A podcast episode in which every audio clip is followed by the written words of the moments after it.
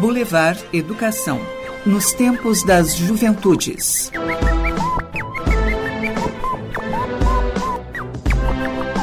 Olá!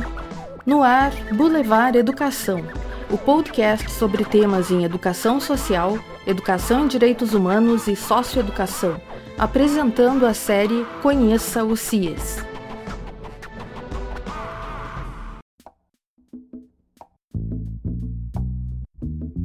Começando hoje com o pensamento de Luigi Pirandello. Queria ficar sozinho, sem mim. Quero dizer, sem este eu que eu julgava conhecer. Sozinho, como um certo estrangeiro, de que sentia obscuramente não me poder já separar. E que não era ninguém, senão eu próprio, o estrangeiro inseparável de mim mesmo. E agora, o comentário do professor Maurício Perondi, da Faculdade de Educação da URGS. Ainda no final dos anos 90, o sociólogo Manuel Castells lançou o livro A Sociedade em Rede. Nessa obra, ele analisa as principais mudanças que estavam ocorrendo na sociedade no final do século XX e no início do século XXI, onde tudo passa a ser sistêmico e interconectado, que é de onde ele cunha esse conceito de sociedade em rede. A gente pode dizer que percebe a partir disso uma espécie de revolução na sociedade, baseada principalmente nas tecnologias de informação, no processamento de dados e na comunicação. Sobretudo com o advento da internet, a comunicação passou a ter um papel fundamental nessa que é a chamada sociedade da informação. Com o aumento do uso e também do alcance da internet, das redes sociais, o mundo digital está cada vez mais importante na sociedade contemporânea. De acordo com afirma o Pierre Levy, que é outro autor importante na área da comunicação, ele afirma que através da digitalização, o cyberespaço será o principal canal de comunicação e de suporte de memória no século XXI. A partir desse contexto, nós podemos pensar que a, a educomunicação do CIES está diretamente conectada com três dimensões, que é a educação, a comunicação e o social. Essas dimensões estão interconectadas e também possibilitam que sejam desenvolvidos processos de comunicação, compartilhamento, difusão e construção de saberes que são produzidos nos diferentes projetos. Boulevard Educação com a série Conheça o CIES. O jornalista Wagner Machado, do Núcleo de Apoio a Eventos e Comunicação da Faculdade de Educação da URGS, atua no CIES na coordenação do projeto de extensão Educomunicação. A seguir, nós vamos saber em detalhes sobre em que consiste esse projeto. Olá, Wagner. Olá, Giancarlo, tudo bem? Tudo bem? Seja muito bem-vindo ao nosso podcast Boulevard Educação. E hoje, dentro dessa série Conheça o CIAS, nós vamos conhecer o projeto de extensão Educomunicação. Wagner, eu gostaria que tu falasse para nós, como coordenador do projeto, em que, que consiste, quais são os principais objetivos do Educomunicação.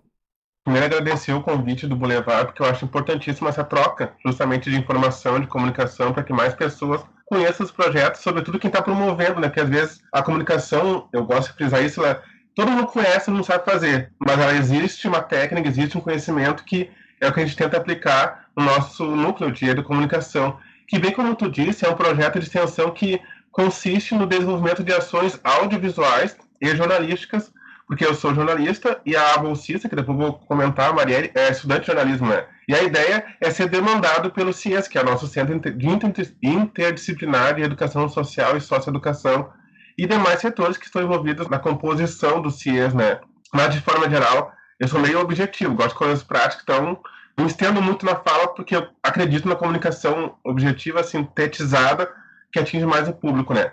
Os objetivos do Educomunicação é facilitar, de modo bem prático, a comunicação entre CIES, nós, compomos né, esse grupo e a comunidade externa, porque a nossa percepção, quando nós entramos há um ano e meio mais ou menos, é que o CIES ele era, é muito útil, muito interessante, muito importante, mas por vezes invisível dentro da nossa comunidade. E olha que produz muita coisa, só que muita gente não conhece.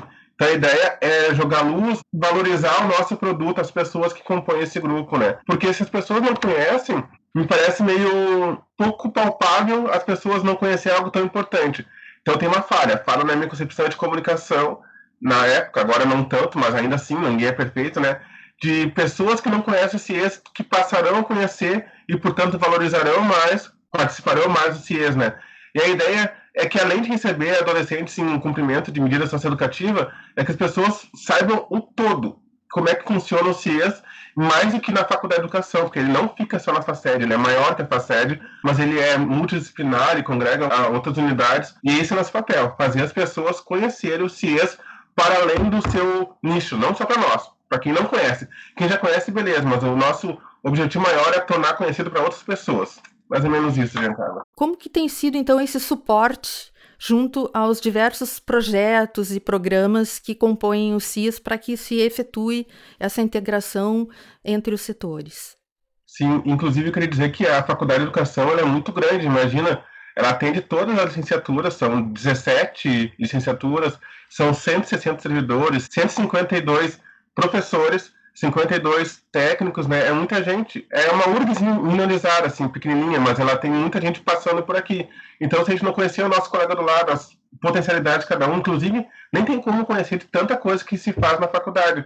Mas aí é nosso papel tentar, pelo menos, que mais pessoas conheçam, né? Eu entrei no CIS há um, ano e meio, mais ou menos, por convite da Magda e da Karine.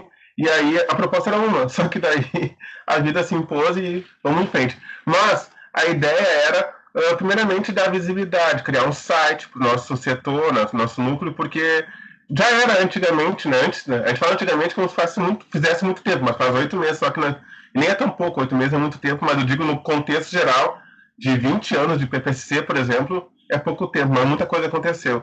E a ideia era dar visibilidade para as atividades que nós realizamos no PPC, sobretudo, mas no CIE de forma geral. Então, nosso primeiro objetivo era criar um site que fosse mais amplo, né? Só que necessitava uma bolsista, porque eu trabalho núcleo de comunicação, não sou do CIES especificamente, tem outras demandas.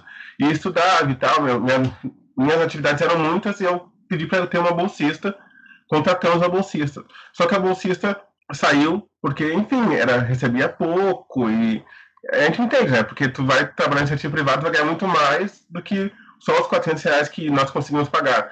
E aí, depois de seis meses, tivemos que parar todo o processo, entrou outra bolsista, e aí nós começamos novamente a integrar, porque a pessoa, primeiro, para poder divulgar, tem que conhecer o nosso produto, que é o CIS. E ele é muito amplo, portanto, tem, demora um tempinho. Então, nós colocamos um prazo, seis meses, para poder conhecer o CIS, participar de reuniões todas as quartas-feiras, uh, ter mais conhecimento sobre toda a história, porque é importante conhecer a história para poder justamente valorizar essa toda essa trajetória que o CIS tem, né? E aí elas deram criar um site. Mas antes do site gente tinha que ter um e-mail, primeiramente, para que a gente conseguisse canalizar todas as informações, né? E nós criamos um e-mail do núcleo, para que a gente pudesse nos comunicar um entre o outro. Porque, na verdade, entrava a bolsista, ela trabalhava com o e-mail dela. Eu trabalhava com o meu e-mail a informação se perdia quando essa pessoa saía. Então nós formalizamos. É um e-mail é, do comunicação.urgs, por exemplo. Não é esse, mas só para justificar que criamos. Então, a bolsista anterior saiu, o que é tranquilo, é do jogo, mas outra pessoa chegou e pôde ver todo o processo através do e-mail. Parece uma coisa simples, mas não é, porque quando a informação se perde, parece que tu perdeu todo aquele tempo lá de preparação e foi para o espaço. Agora não mais. A informação está ali, nós comunicamos de forma oficial por e-mail. Então, aí depois nós começamos a criar esse site, né? Só que aí, antes criar o site, a gente percebeu que já tinha muita produção, tava, era a época do aniversário do CIS, nós criamos, então, organizamos o YouTube do CIS, porque...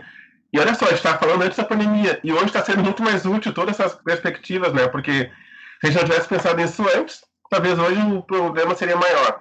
Criamos então o YouTube, organizamos, já existia, né? Editamos os vídeos para que a gente pudesse, para que pudesse ser usado nas aulas de socioeducação, para que pudesse mais pessoas ter acesso a conteúdo. Porque se produzia muitas coisas, como eu já falei, só que as informações se perdiam.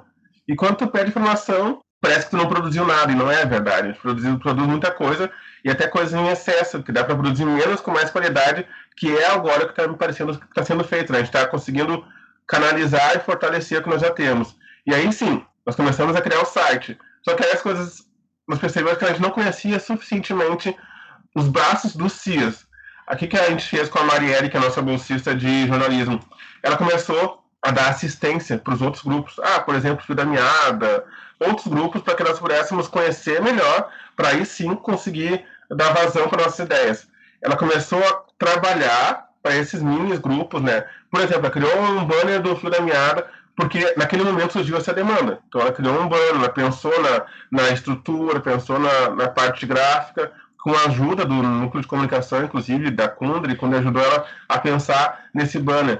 Porque, como tem muitos fragmentos dentro do CIAS, é mais fácil tu ajudar aos poucos para construir o todo, né? E aí criamos esse banner para o CIAS. Isso lá em 2019/2. E depois sim a gente começou a pensar na nossa identidade, porque as pessoas precisavam saber que o Educomunicação existia dentro do CIAS. Para isso, foi necessário criar uma imagem que fortalecesse o nosso grupo. Somos só dois. Marielle, bolsista de jornalismo, e eu. Estou na minha licença para o doutorado, mas, de certa forma, continuo conectado. E aí criou-se uma identidade visual para que a gente pudesse ser visto. Uma coisa bem ao meu gosto, né? Objetiva, versátil e simples, né? E aí sim, para poder criar o banner do CIS, que foi feito também. E paralelo a isso, a Marielle também tentando conhecer as atividades do CIS, né? Ela começou a circular. Ela foi lá no Fio da como eu já falei, né? ela começou a ver como é que era esse trabalho no restaurante universitário do Campus da Saúde. Depois foi numa escola conhecer as atividades, porque quem vê de fora acha que é um trabalho de gabinete, mas não é. É um trabalho muito humano e que demanda tempo justamente porque tem que estar em contato com as pessoas. Isso é mais bonito também, né? Estar em contato com as pessoas, se relacionando, só que demanda tempo, né? E aí a gente tem que ir aos poucos, porque isso que eu acho legal do CIAS, que ele dá tempo necessário para que as coisas aconteçam. E me parece que isso facilita o produto final, que é a relação, ser mais fortalecido, né? E aí, a Marielle foi também no ateliê dos jogos, que quando são doados jogos pedagógicos para os adolescentes que passam pelo setor, ela começou a conhecer cada pedacinho para que a gente pudesse uh, ter uma noção maior. Eu, inclusive, não tenho tanta noção quanto ela, porque ela circulou Claro que quem está mais tempo consegue ter uma visão muito maior, mas a nossa ideia é que quanto mais propriedade ela tivesse com o CIES, melhor seria o texto dela, melhor seriam os vídeos que ela iria produzir, né? Isso tudo pensando antes da pandemia, porque a gente não imaginou que tudo isso fosse acontecer, né? Então, nesse primeiro momento, ela criou o banner, criou o site e começou a, a atuar mais no ateliê dos jogos, no fio da meada, que foi onde ela viu mais uh, penetração para que eu pudesse conhecer. A ideia era criar um jornalzinho online também no site do CIS para começar em 2020.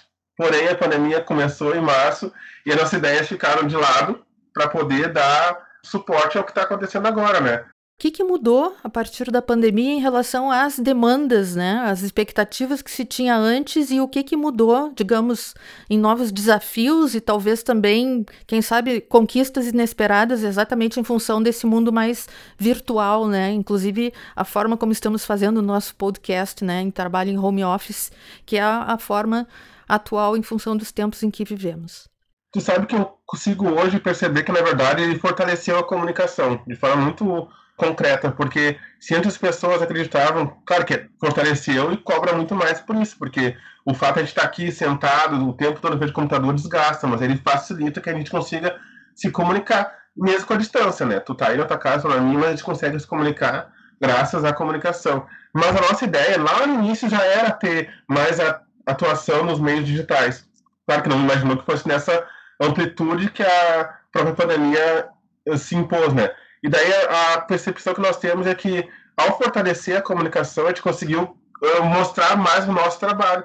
Porque tipo, vamos, ser objetivos, né? Porque a nossa vida virou live e reunião, né? O tempo todo. E cíclico, né? Não para mais.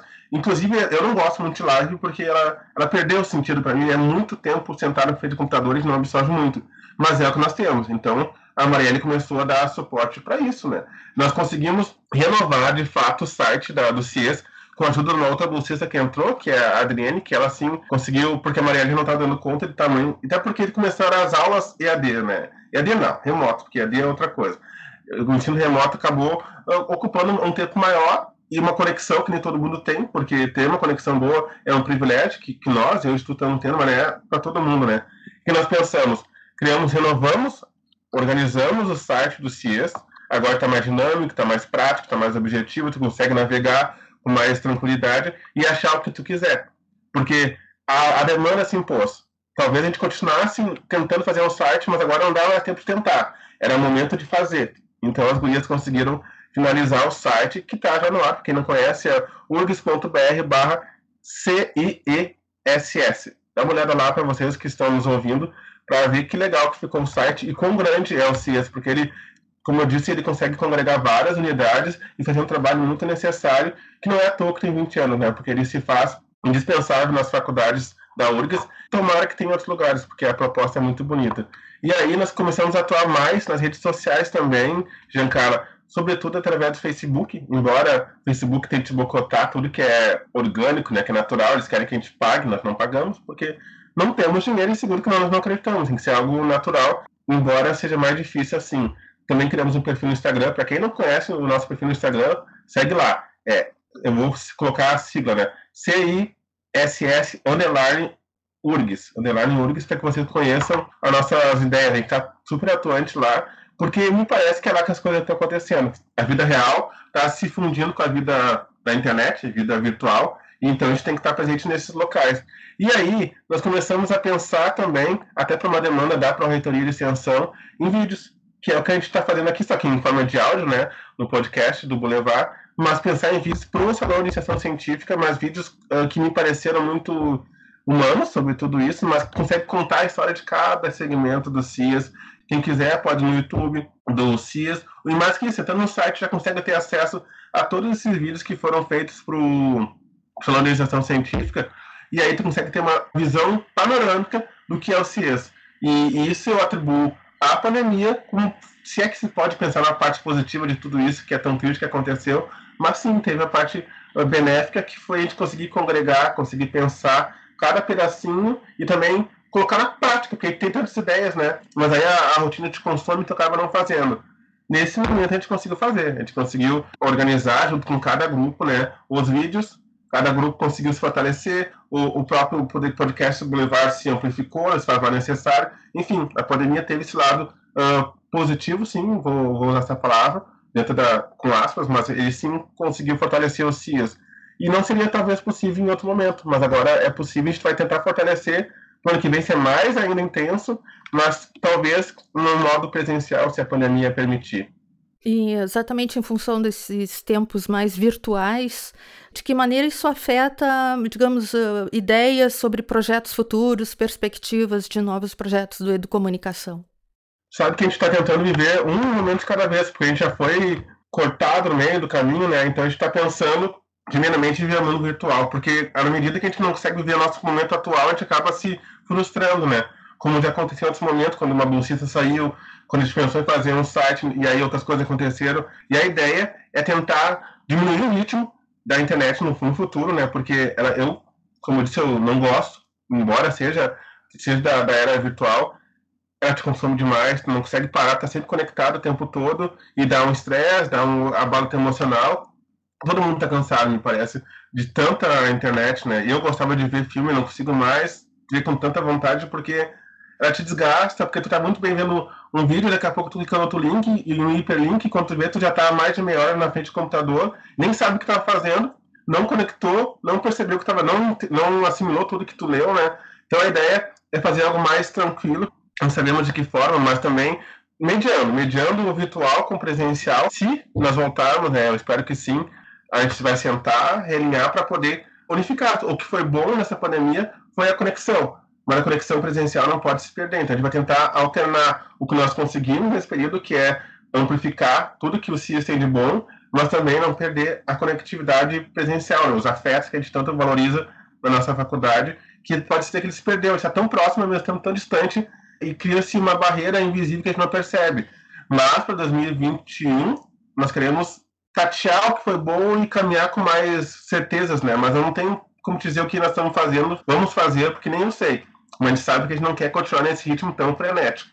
Menos é mais. O que, que para ti pode ter mudado no fato de estar trabalhando agora na Faculdade de Educação, num projeto que é chamado Educomunicação, quer dizer que é a comunicação na educação, o trabalho do jornalista voltado mais especificamente na área da pedagogia da educação. Como tem sido isso para ti?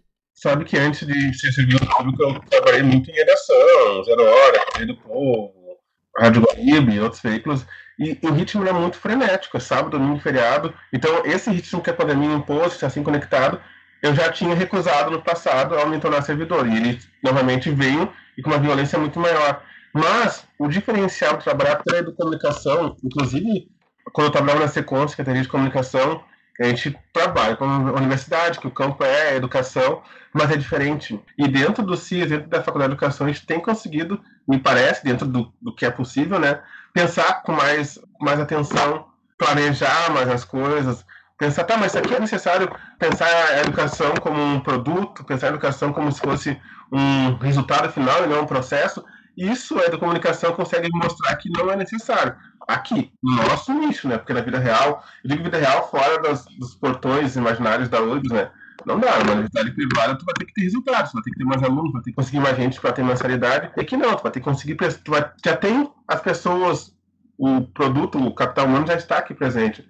Então a ideia me parece que é mais conciliar essas questões de valorizar as pessoas, mas mostrar que a educação pode ser uma ponte, pode ser um processo, pode ser uma construção coletiva, e quando é coletiva demora mais. Isso é inegável, não é no ritmo que, que a vida impõe, mas o resultado, né, que a gente, o resultado que eu digo é na perspectiva de conhecimento é muito mais profundo, muito mais palpável, né? Se tu quiser algo muito rápido, não é o caminho aqui. Nós queremos fazer um negócio com qualidade e valorizando as potencialidades de cada um. Se é o fio da meada o objetivo, vamos conhecer o fio da meada. Se é o ateliê, vamos trabalhar com o que eles fazem. Se é o PPCC, que, que, como é, qual é a essência do PPCC? É isso que a gente tenta ver, sabe? Para tentar que as pessoas percebam o que a gente está vendo.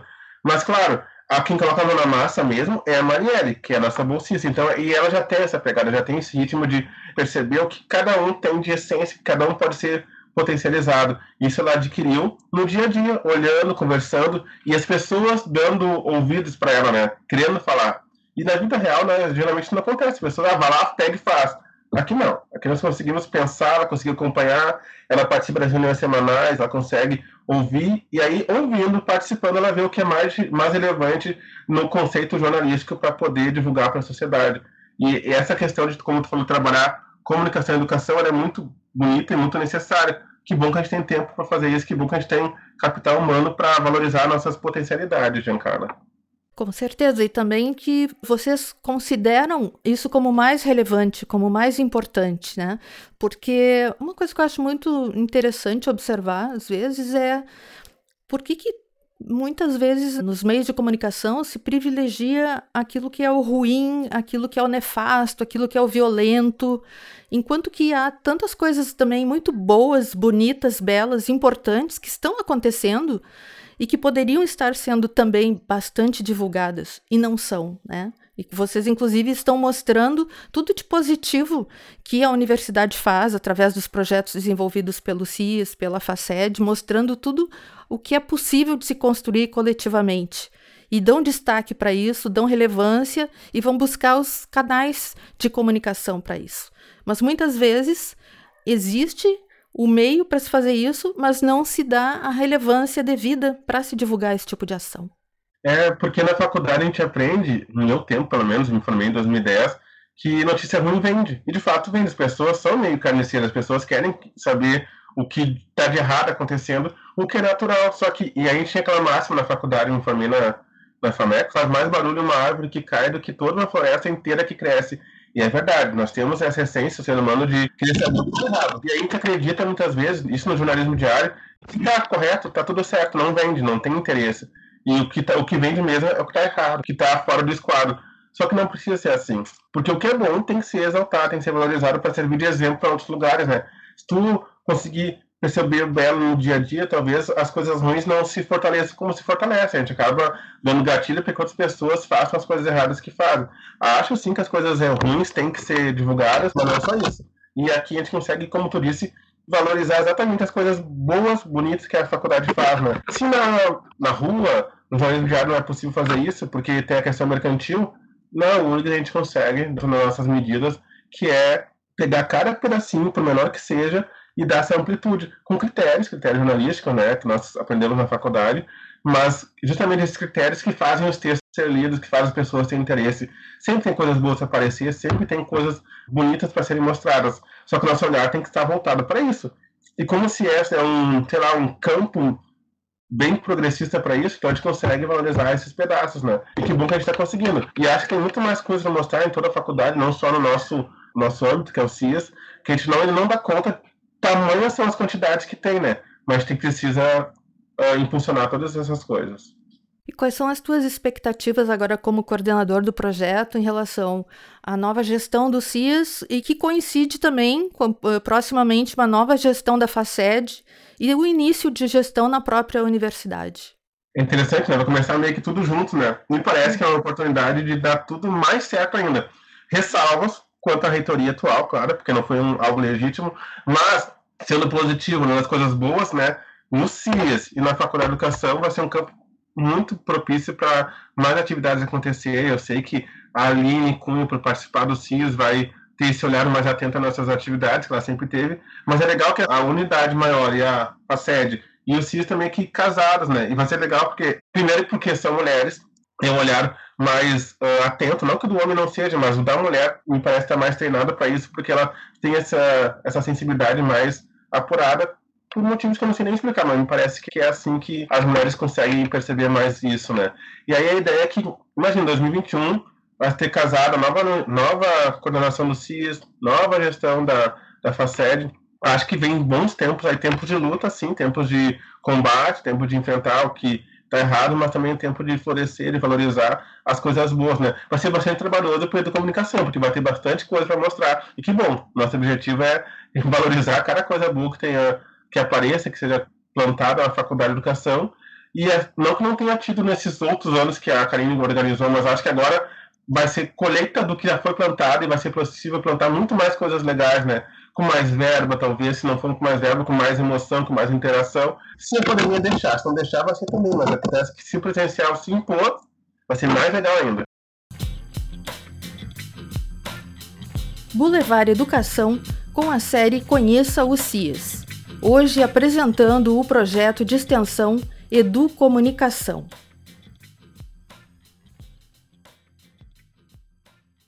Oi, me chamo Marielle Lapinski, eu sou estudante de jornalismo na Universidade Federal do Rio Grande do Sul. Sou bolsista do Edu Comunicação, que é um projeto que integra o CIES. Eu atuo no projeto desde setembro de 2019 na área da comunicação do CIES. Então, a gente trabalha auxiliando os demais projetos parceiros a construírem materiais gráficos. No ano passado, a gente visava atuar também com os adolescentes em cumprimento de medidas socioeducativas. Mas esse ano já não foi possível devido à pandemia, né? Então, nesse ano, a gente tem atuado diretamente com as redes sociais e o site do CIES.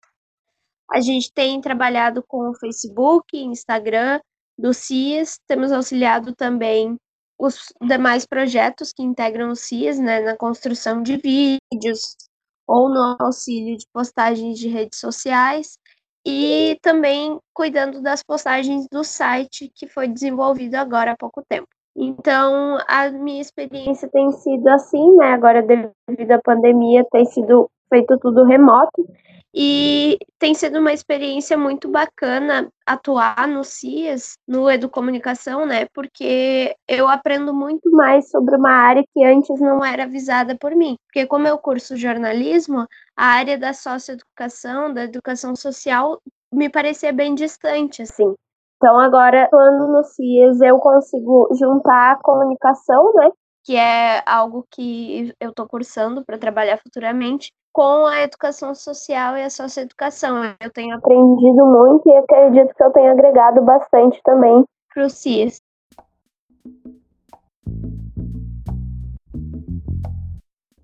Para saber mais sobre o CIES, seus programas e projetos de pesquisa, ensino e extensão, acesse o site www.ufrix.br/cias. Contato pelo e-mail cias@ufrix.br. Boulevard Educação é uma realização do CIES, Centro Interdisciplinar de Educação Social e Socioeducação da Faculdade de Educação da URGS, em parceria com o NAPEAD, SEAD URGS. Edição de Leonel Jaques. Apresentação e direção de produção de Giancarla Brunetto. Uma boa continuação de semana e até o próximo episódio.